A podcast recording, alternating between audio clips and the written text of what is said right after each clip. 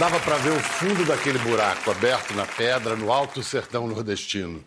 Por certo que há dezenas de milhares de anos ninguém entrava ali, se é que algum dia alguém tinha entrado. Ela se pendurou numa corda e desceu. Desceu, desceu 120 metros. A primeira coisa que encontrou lá embaixo, na caverna, foi o esqueleto de um tigre de dentes de sabre, de no mínimo 11 mil anos de idade.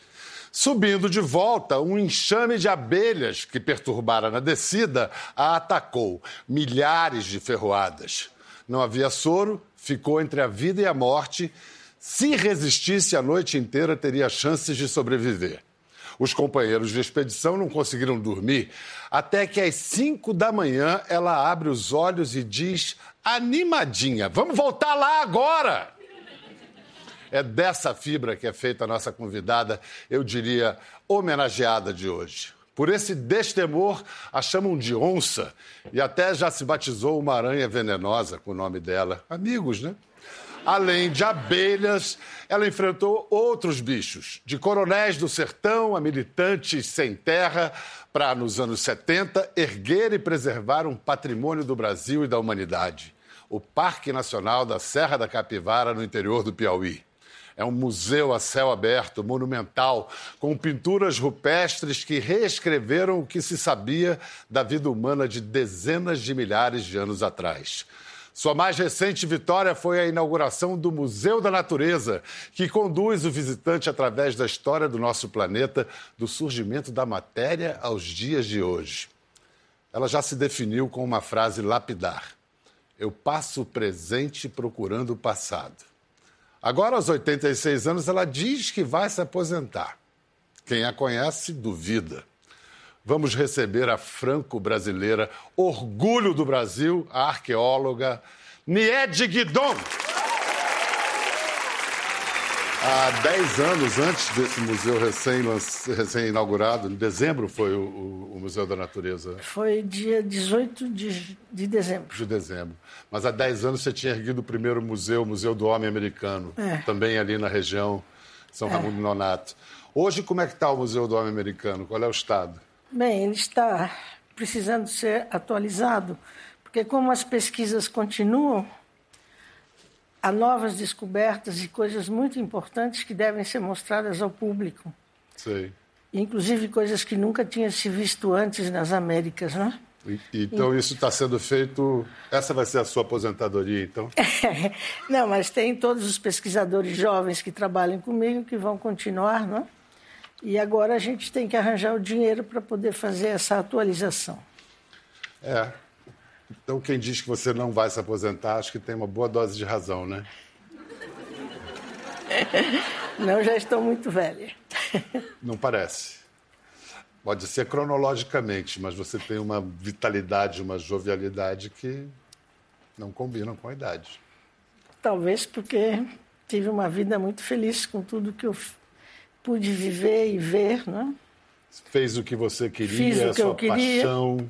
O meu trabalho, que eu escolhi, que, que me dá prazer, então foi tudo ótimo. Esse trabalho de arqueologia, essa escolha profissional, foi uma coisa de menina? Sonhos de Indiana Jones, assim? Não, não. Não, não. Eu comecei... Eu fiz História Natural aqui na USP, depois fiz um concurso, era professora secundária aqui no estado de São Paulo. E depois eu comecei a trabalhar com o Paulo Duarte. E o Paulo me disse: Olha, aqui no Brasil não tem nenhum arqueólogo. Você, com a tua formação, você poderia fazer arqueologia. Estamos falando do que? Da virada dos 50 para os 60? 50. E daí, então, eu, ele disse: o melhor é você ir fazer arqueologia em Paris, que é o melhor curso de arqueologia que tem no mundo. E eu então fui para Paris e fiz o curso de arqueologia. Foi na USP, foi acho que no Museu do Ipiranga que você ouviu falar de é. desenhos nas pedras de, da Serra da Capivara. É, eu organizei uma exposição sobre as pinturas rupestres do Brasil. Naquela ocasião se conhecia somente as de Minas Gerais. E uma pessoa que foi visitar, um senhor, pediu para falar com o responsável. Eu fui falar com ele. Ele disse: Olha, Lá perto da minha cidade também tem esses desenhos de índios e me mostrou umas fotografias. E eu vi que eram completamente diferentes das de Minas Gerais. Aí ele me deu todas as indicações como chegar até lá. E quando cheguei nas minhas férias, peguei meu carro e fui até lá. Só que não consegui chegar porque havia chovido muito e a ponte do São Francisco tinha quebrado. Depois eu fui embora para a França e somente em 70 é que eu vim numa missão francesa e fui até lá. Mas em 70 você já estava com uma carreira sólida acadêmica estabelecida em, em, em Paris. O, o, que te fez voltar ao Brasil foi só foram aquelas é, eu queria aqueles desenhos é. que ficaram encafifados na sua é, cabeça. Eu, eu vim numa missão francesa aos índios, uma tribo indígena de Goiás. E quando terminei o trabalho lá, eu disse: agora eu vou até o Piauí que eu quero ver essas pinturas, né? E fui e fiquei lá uma semana e já me mostraram muitos sítios com pinturas que eu fotografei.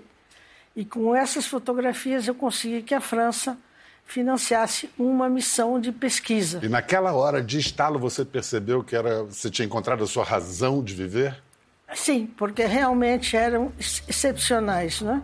Porque realmente se você vê as pinturas na França, na Europa, são algumas figuras em cada sítio. Lá você tem sítios com mais de mil figuras e uma variedade fantástica. Não é? Tanto que, com as fotografias que eu fiz, a França criou uma missão permanente e essa missão continua até hoje. Atualmente, que eu já estou aposentado, é um colega de Paris que vem todo ano com os alunos fazer o trabalho lá.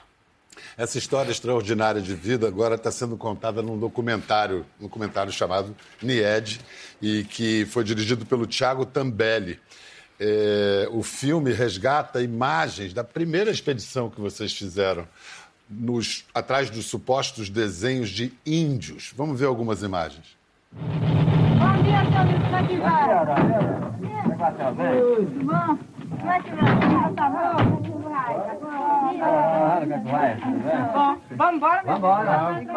Começamos a, com a rural a andar na Serra da Capivara, propriamente dita. Tinha uma gruta atrás da outra com pintura, uma gruta atrás da outra com pintura. Aí nós paramos na toca do Paraguaio.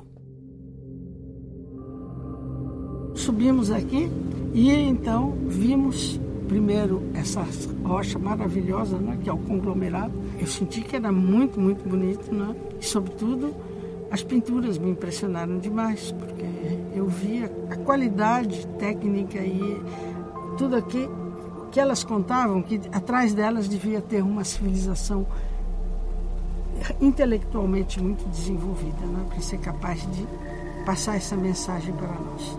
Porque o que é importante é que quando eu estudei arqueologia, estudei em Paris. E lá eu fiz especialização em arte rupestre e o que eles ensinavam é que a arte rupestre da América era muito primitiva, não tinha tecnologia, não tinha perspectiva, era como desenho de criança.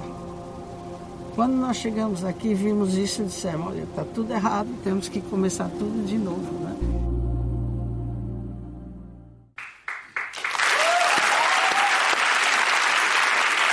Alguém tinha que contar essa história magnífica em filme. Vamos aplaudir o diretor do documentário que está aqui, Tiago Tambelli.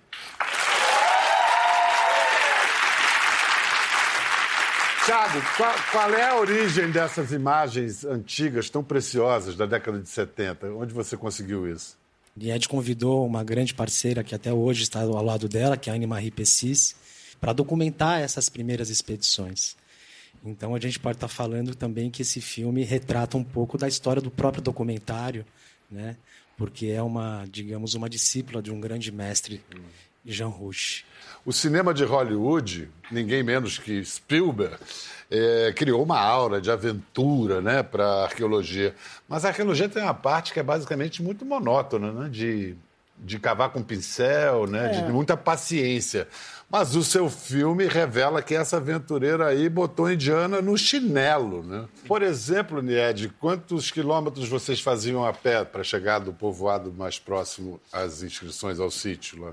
Nos primeiros anos, como não havia nenhuma estrada, nós tínhamos que ir pelo meio da Caatinga. A gente fazia 30, 40, chegamos a fazer 100 quilômetros num dia, carregando água, comida, todo o material para escavação. Quem carregava? Nós, os arqueólogos e as pessoas que a gente contratava lá para ajudar e a trabalhar conosco. E, e, provisões, assim, comida, água, como é que fazia? Bem, a gente tinha que pegar nos. Porque lá é uma região muito seca, mas tem alguns que eles chamam olho d'água, que são nascentes, alguns rios, então a gente tinha que pegar água e levar lá para dentro da caatinga, nos locais onde não havia água. Já não? ficou sem comer? Cheguei a ficar uns 15 dias sem comer. 15 dias sem comer? Mas não dá, né, Ed? 15 dias sem comer. Toda a equipe ficou. Bebia água e. Bebia água, mas chegou uma vez que nós ficamos acho que três ou quatro dias sem água também. O que move uma pessoa dessa, Tiago? Olha. Não é comida nem água, pelo jeito. É impressionante mesmo, né? Ver a determinação e, e, o amor. Eu acho que o que move é o amor, né? Pelo, pelo trabalho, a, uma visão também de, de, de futuro. Acho que o tempo tem muito a ver, né, com a história dela, né? Porque... É aquilo que eu citei, ela diz: o meu presente é procurar o passado. Agora você bota um terceiro elemento, o terceiro elemento do tempo, o futuro. Exatamente, porque Nied já projetava naquela época a preservação de tudo isso. Agora, esse amor também despertou reações de ódio. Por que, que ela foi ameaçada de morte na época que ela estava tentando implantar o Parque da Capivara? Bom, a gente tem que, a gente tem que é, falar daquela região, né, naquele tempo, né? A Serra da Capivara está localizada no coração do semiárido brasileiro, né, numa região onde o patriarcalismo e o, e o machismo né, eram, eram e ainda é uma, uma, uma, forte característica daquela cultura. E Nied encontrou por ali grandes desafios. Né? Então, o desafio foi lidar com os políticos da região. E, em determinado momento, ela enfrentou ali uma situação de, de conflito com, com produtores de cal, né? onde se, se desmatava muito para utilizar essas, as madeiras da caatinga para aquecer os fornos onde se produziam os caos. E essa produção ela ficava numa região onde haviam sítios arqueológicos né, muito importantes, sítios que, que, que se relacionavam com o, o, período Pleistoceno, né, ligados à megafauna.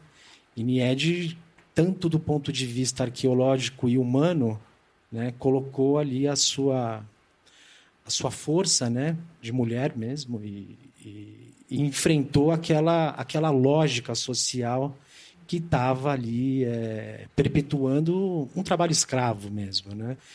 E com isso ela colheu alguns inimigos que não foram páreo para ela. Não foram páreo. Uh, como é que você reagiu às ameaças de morte? O que, que você fez?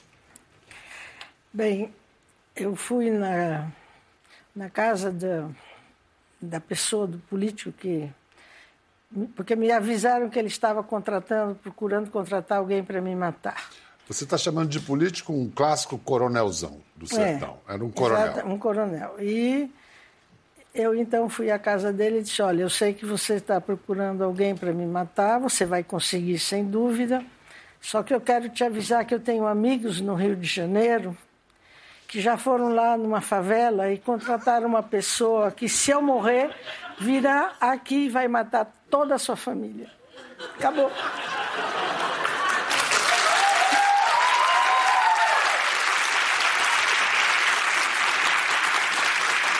Isso é uma poliglota.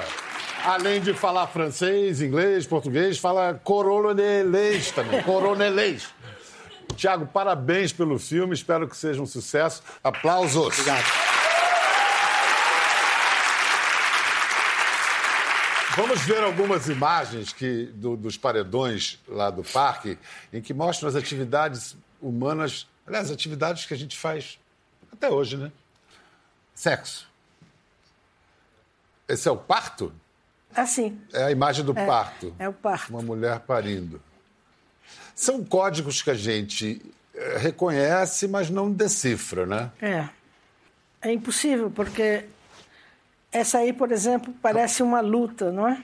Ou uma caça? Ah, parece uma luta. É parece é uma luta, e Ou... o que acontece é que, como eles desapareceram, esses povos, a história deles, nós não podemos saber hoje. Porque se podemos inventar qualquer coisa, mas não pode ser cientificamente comprovado. Mas né? pode ser uma, uma degola ritual, por exemplo. Pode ser. Vamos ver agora as escavações no Boqueirão da Pedra Furada. O que, que foi de mais importante que apareceu no Boqueirão? Bem, o Boqueirão da Pedra Furada é um sítio eh, muito importante porque ele tem mais de 1.200 figuras. E nós então escavamos debaixo dessas figuras para tentar datar o momento em que elas foram pintadas. E foram 10 anos de escavações que eu fiz. E até hoje meu colega francês ainda continua trabalhando lá, porque realmente é um sítio muito grande. Isso é retratado no filme, vamos é, ver esse trecho. E nós pudemos encontrar lá datações da ordem de 90 mil anos. É isso que a gente vai mostrar.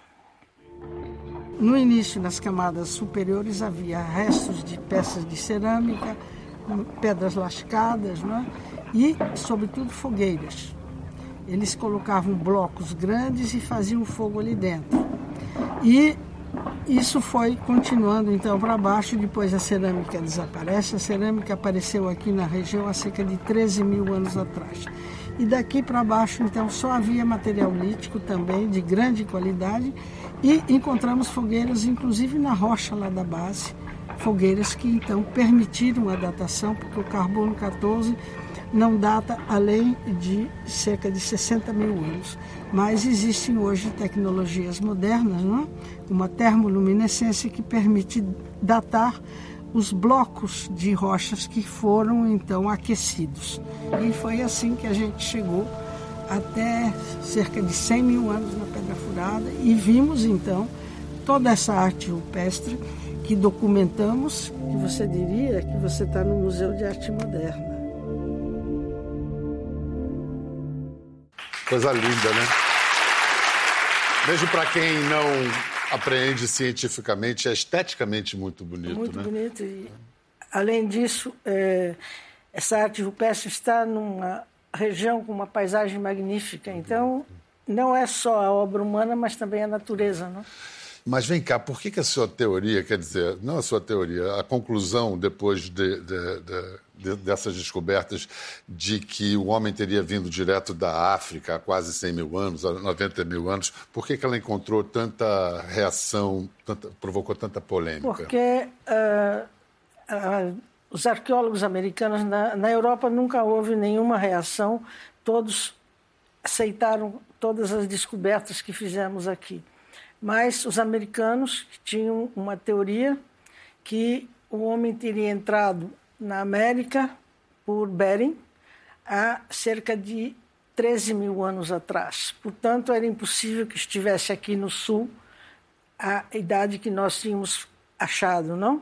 Mas isso daí já acabou completamente, porque mesmo na América do Norte, o ano passado foi descoberto um sítio com 160 mil anos. E aqui nós temos no Chile 125 mil, 70 mil no Uruguai.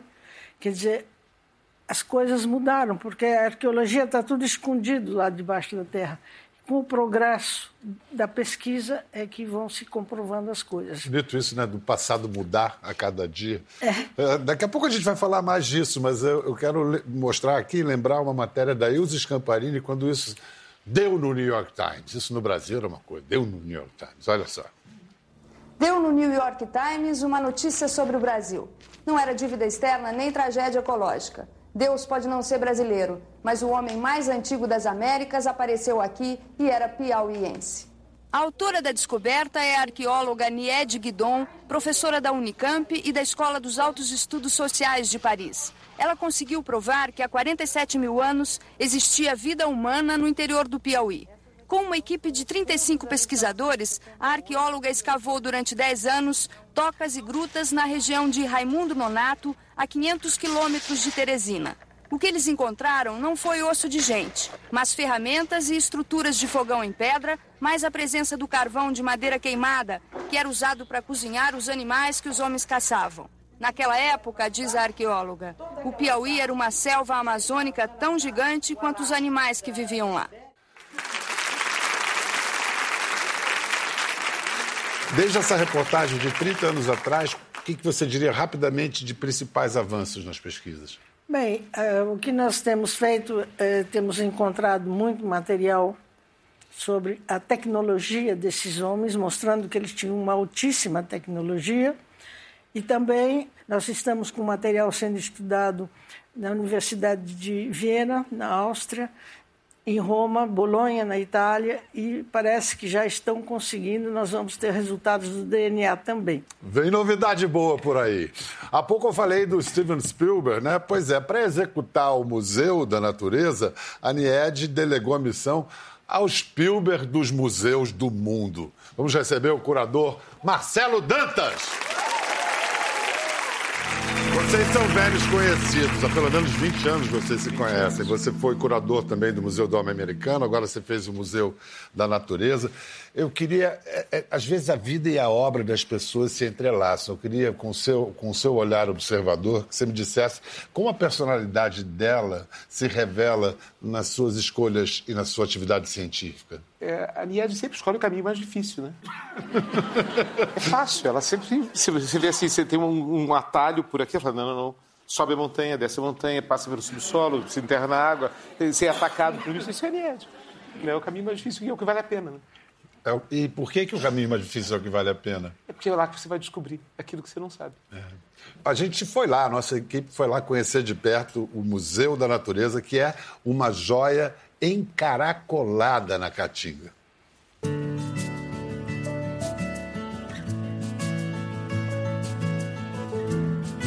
Quando nós fomos escolher o local para construir o museu, eu andei por tudo aqui. Quando cheguei aqui em cima e vi essa paisagem, eu disse, tem que ser aqui. Daí comprei esse terreno para fazer o museu.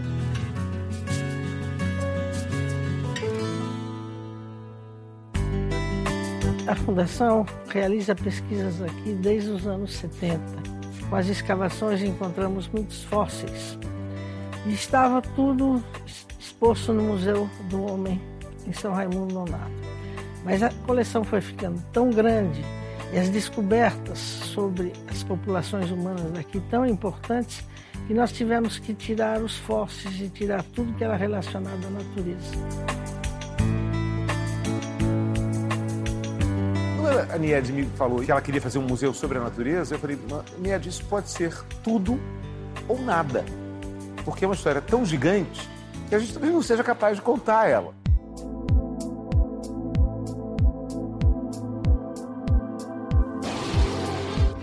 O Museu da Natureza serve para nos lembrar que a natureza também é submissa a alguém. E esse alguém é o clima. Ou seja, o clima define quem vive e quem morre.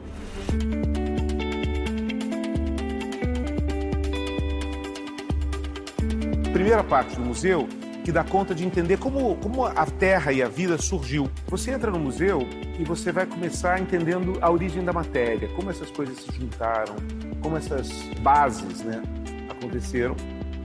E aí você entra num fenômeno inteiro que é o fenômeno das águas né, os oceanos, a, todo, todo, com, com o advento da água, isso aqui, a vida encontra um veículo para poder existir. Uma das sacadas da pesquisa da NIED foi descobrir seres marinhos aqui. Nós estamos a mais de mil quilômetros do mar. E aí entender que isso aqui um dia foi fundo de oceano e que essas camadas de vida se sobrepõem umas sobre as outras. Isso se torna um ambiente extremamente rico. Outra estrela do museu é a, é a visita aérea, né? que é o que todo mundo gostaria de poder fazer, sair voando por esse parque, que é um parque deslumbrante. E que é famoso pelas suas andorinhas, né? que tem um momento que as andorinhas saem pela natureza e vão. Então a gente deu às pessoas a possibilidade de fazer um voo de asa delta sobre o parque. Ou seja, você meio que se transformar em um pássaro. E depois a gente vai lidar com uma reflexão, você se deita numa cama e você vai ouvir esse filme de cinco minutos, todo mapeado, com uma projeção totalmente diferente de tudo que você já viu, deitado ali, ouvindo esse texto que fala sobre a importância da gente entender que nós somos os agentes dessa mudança e se a gente não trabalhar isso com criatividade, a gente não vai conseguir. A gente corre risco de acontecer o que aconteceu com toda essa outra turma que você viu até agora. Ou seja, parece ser um museu sobre uma história muito remota, mas no fundo ela culmina em ser uma história muito contemporânea. Está presente, né? Estou vendo que você, como artista, pegou uma bela carona científica. E a Nied tem um, um, senso estético apurado? O que, que super, você... super, super. Acho que uma das coisas. É... O parque tem um bom gosto permanente, tem todas as coisas. Eu acho que isso germina, germina na cerâmica, germina nos caminhos, no layout que a arquitetura é feita. Tem uma integração, tem uma elegância de integração com a natureza muito, muito Vocês especial. pensaram em que tipo de público? Essa, acho, acho que a gente não pensou nisso. Eu acho que a primeira questão desse museu é uma questão de justiça. Ou seja, você quer fazer um museu. As pessoas sempre falam assim: mas você vai fazer esse negócio lá, naquele, vai fazer esse investimento todo lá longe? Quem vai lá? Primeira pergunta que eu dizer é a seguinte: lá está cheio de gente. Então, gente, brasileiros do Piauí são tão brasileiros quanto os brasileiros de São Paulo. Então, o mérito é o mesmo. Segundo, é que a única coisa de errada que a gente poderia fazer era levar esse museu para outro lugar que não o lugar onde isso pertence. Não, mas então eu te pergunto, como é que vão chegar lá se o aeroporto mais próximo com voos regulares fica em Petrolina, que é a cinco horas de carro? Mas a NIED já construiu um aeroporto lá. São Raimundo tem um aeroporto tem um lindo, aeroporto elegantérrimo, com pista para jato. internacional, E que não é usado? É? Pronto, custou um dinheirão, mas não tem voos. Então isso precisa ser resolvido. Isso precisa ser resolvido, ou seja, precisa pegar gente que opere aviões para dizer, vamos fazer uma linha, vai criando a regularidade e tudo mais. Você pousa lá dentro. Porque um museu desse, nessa região, vai atrair visitantes do mundo inteiro. É só ter um aeroporto para chegar. Claro. E tem. E tem. Tem. Até isso a danada já Já fez. Mas ainda precisa. Bom, Precisa só do avião. É, pousar. Só um detalhe. Não, a- a- além do que, tem outra questão. O BNDES bancou o museu, Bancou. mas e a manutenção? E a, e as- enfim, o dia a dia? Bom, o museu ele gera um tanto de receita ele próprio, ele tem um equilíbrio de sustentabilidade tênue, mas ele é possível de ser. Mas é a fundação que mantém. A Fundação Museu do Homem Americano mantém o Museu do Homem e o Museu da Natureza. Agora, incrivelmente, eu já ouvi em tom de crítica que ah, essa é uma Disneylândia da arqueologia. Qual o problema? Eu não vejo nenhum problema. Qual o problema, Nied? Não sei. É uma maneira, talvez, divertida de mostrar toda a história daquela região, que foi mar, todos os movimentos tectônicos que houve, as mudanças climáticas, tem todos os resultados das pesquisas, porque lá não é só pesquisa em arqueologia.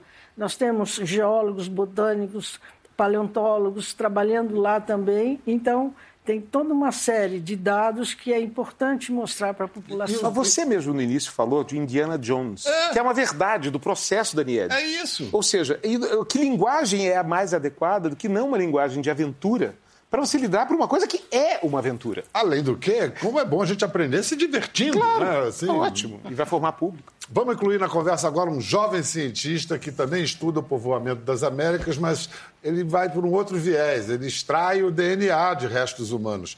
Ele é um bioarqueólogo. Acho que eu estou certo. André Strauss. Ah, jo- jovem, jovem mesmo. Quantos anos você tem? 34. É. Não é tão jovem. É bastante jovem. Da- daqui da nossa, da nossa perspectiva, a gente sabe como ele é jovem, né? André, o que, que é bioarqueologia ou arqueogenética?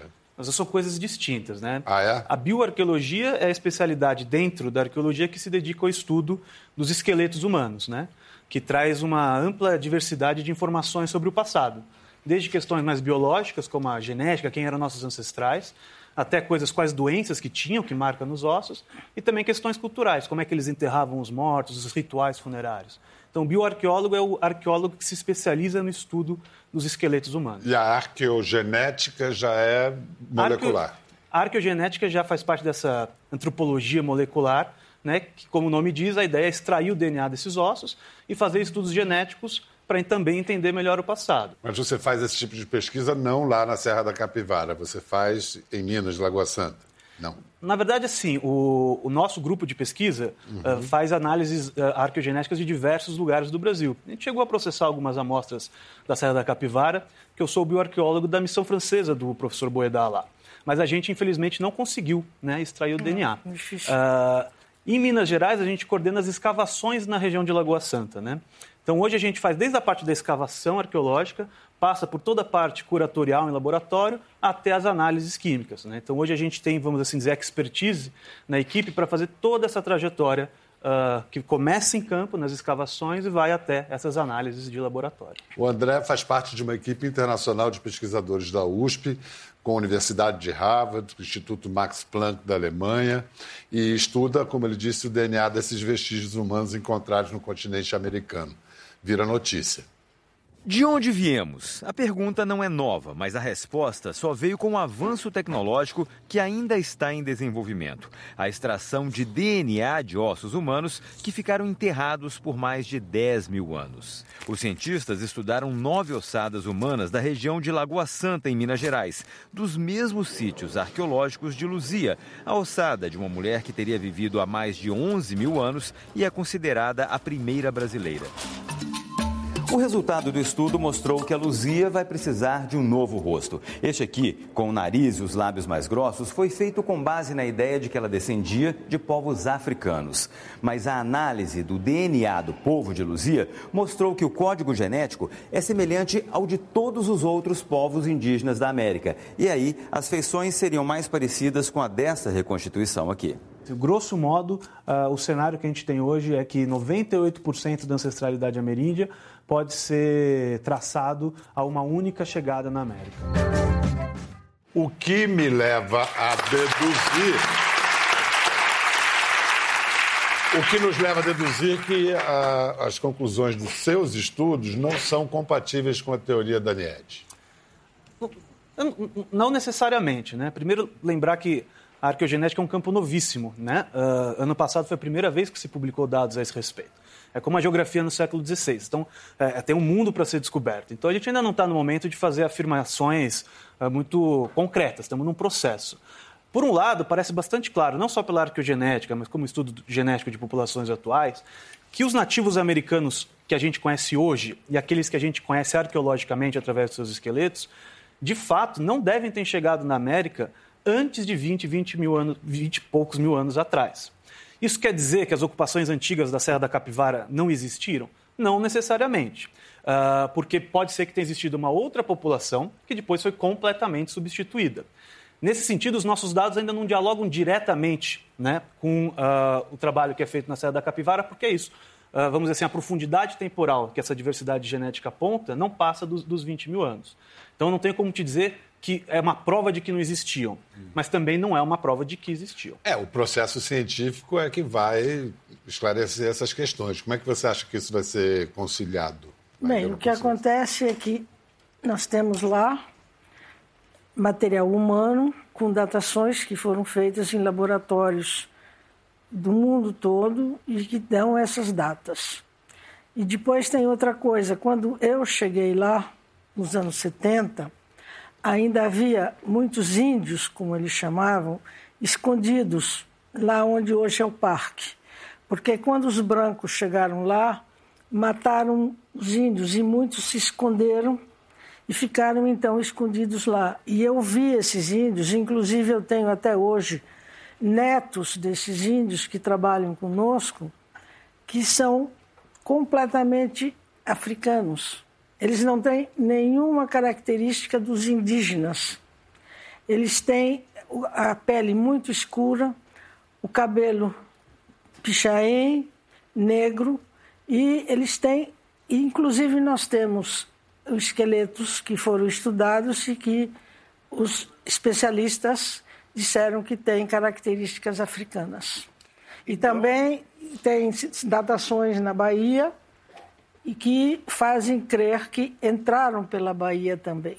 É, o que, o que a gente está vendo é que o processo da ciência e da própria história é sempre em movimento. Sim, porque hoje você tem, Stein, é. tem dados que, você, que mostram que houve grupos humanos que entraram pelo Chile, vindo do Pacífico. O homem chegou às Américas por vários caminhos.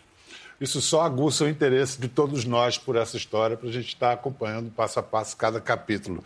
E também mostra o seguinte: que o Brasil tem uma ciência de tal excelência que merece e precisa de muito mais investimento. Essa é, nisso todo mundo concorda. O que é o projeto de documentação tridimensional que está sendo feita agora na Serra da Capivara? Maravilhoso. Ah, esse é um projeto muito importante que a Anne-Marie Pessis organizou. Ela está fazendo o escaneamento laser em três dimensões de todas as pinturas. Quer dizer, todos os sítios vão estar documentados em três dimensões. Caramba! Se você um dia precisar, você pode reconstruir os sítios inteiros. Se um dia aquilo ruir, você tem esse dado, você pode reconstruir. Que foi o que aconteceu em Altamira e em Lascaux, que eles reconstituíram as cavernas para você poder visitar, uhum. que a própria visitação destrói. Altamira e Lascaux são as grandes referências é de cavernas a... e inscrições rupestres na Europa. Altamira na Espanha e Lascaux na França. E André, e o projeto de criação é o primeiro laboratório de arqueogenética do país? Já está em, tá em pé? É, a ideia então é começar a interiorizar, né, trazer para o país essas análises que tradicionalmente a gente sempre fazia no exterior. Acho que ah, como cientista a gente tem o lado de investigador, mas também tem o lado dessas, dessa preocupação institucional. Então, em colaboração com o Instituto Max Planck da Alemanha, que é um dos centros de referência nesse processo, e com financiamento da FAPESP, né, que é a Fundação de Agência Pesquisa, de, de Apoio à Pesquisa do Estado de São Paulo, está montando na USP o primeiro laboratório de arqueogenética do país, e a expectativa é para começar a poder dar protagonismo né, nesse, nessas análises para os pesquisadores brasileiros, né, gerar projetos de doutorado e mestrado para os alunos brasileiros, porque na prática, como a gente acaba exportando muito isso para a França, para a Alemanha, para os Estados Unidos, a gente acaba perdendo um pouco, vamos dizer assim, do potencial que essas, eh, que essas novas técnicas analíticas podiam trazer, não só para ter as respostas científicas, mas para desenvolver a ciência no país. Então, isso já está em andamento e a expectativa é que até o primeiro semestre do ano que vem esse laboratório já esteja funcionando. Boas notícias para a ciência brasileira. Marcelo, o que, que, tem em comum um jovem como André, a Nied? O que, que move essa gente? O que, que você identifica? Tem uma coisa que eu preciso dizer sobre a Nied que vai muito além da arqueologia. A Nied é uma líder, uma líder rara no Brasil, uma pessoa que tem uma capacidade de mobilizar, de agregar, de criar sentido para a civilização, que é maravilhoso. Ou seja, o que aconteceu em São Raimundo Nonato, eu fui lá várias vezes nos últimos 20 anos, é uma transformação real. Ou seja, o lugar tem uma, uma autoestima marcada, porque eles se sentem, de fato, é, donos de um tesouro. Ou seja, que aquilo ali tem, tem coisa. E isso é a inspiração que a NIED causou nas pessoas. Hoje tem uma faculdade de arqueologia em São Raimundo Nonato. Você tem toda uma geração de pessoas que enxergam a sua possibilidade de ascensão social através da ciência e através do turismo, e através das coisas. Ou seja, isso, essa combinação de uma inovação científica com uma ação social de fato implementada, torna a NIED uma figura única. Exemplar.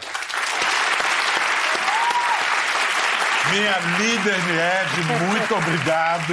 Muito obrigado por tudo. Marcelo, obrigado. obrigado André, e o que eu identifico neles é a paixão. Sem paixão não se chupa nem um picolé. Até a próxima, valeu! Quer ver as fotos e vídeos que comentamos aqui? Entre no Globoplay, busque a página do Conversa e assista o programa na íntegra. Até a próxima.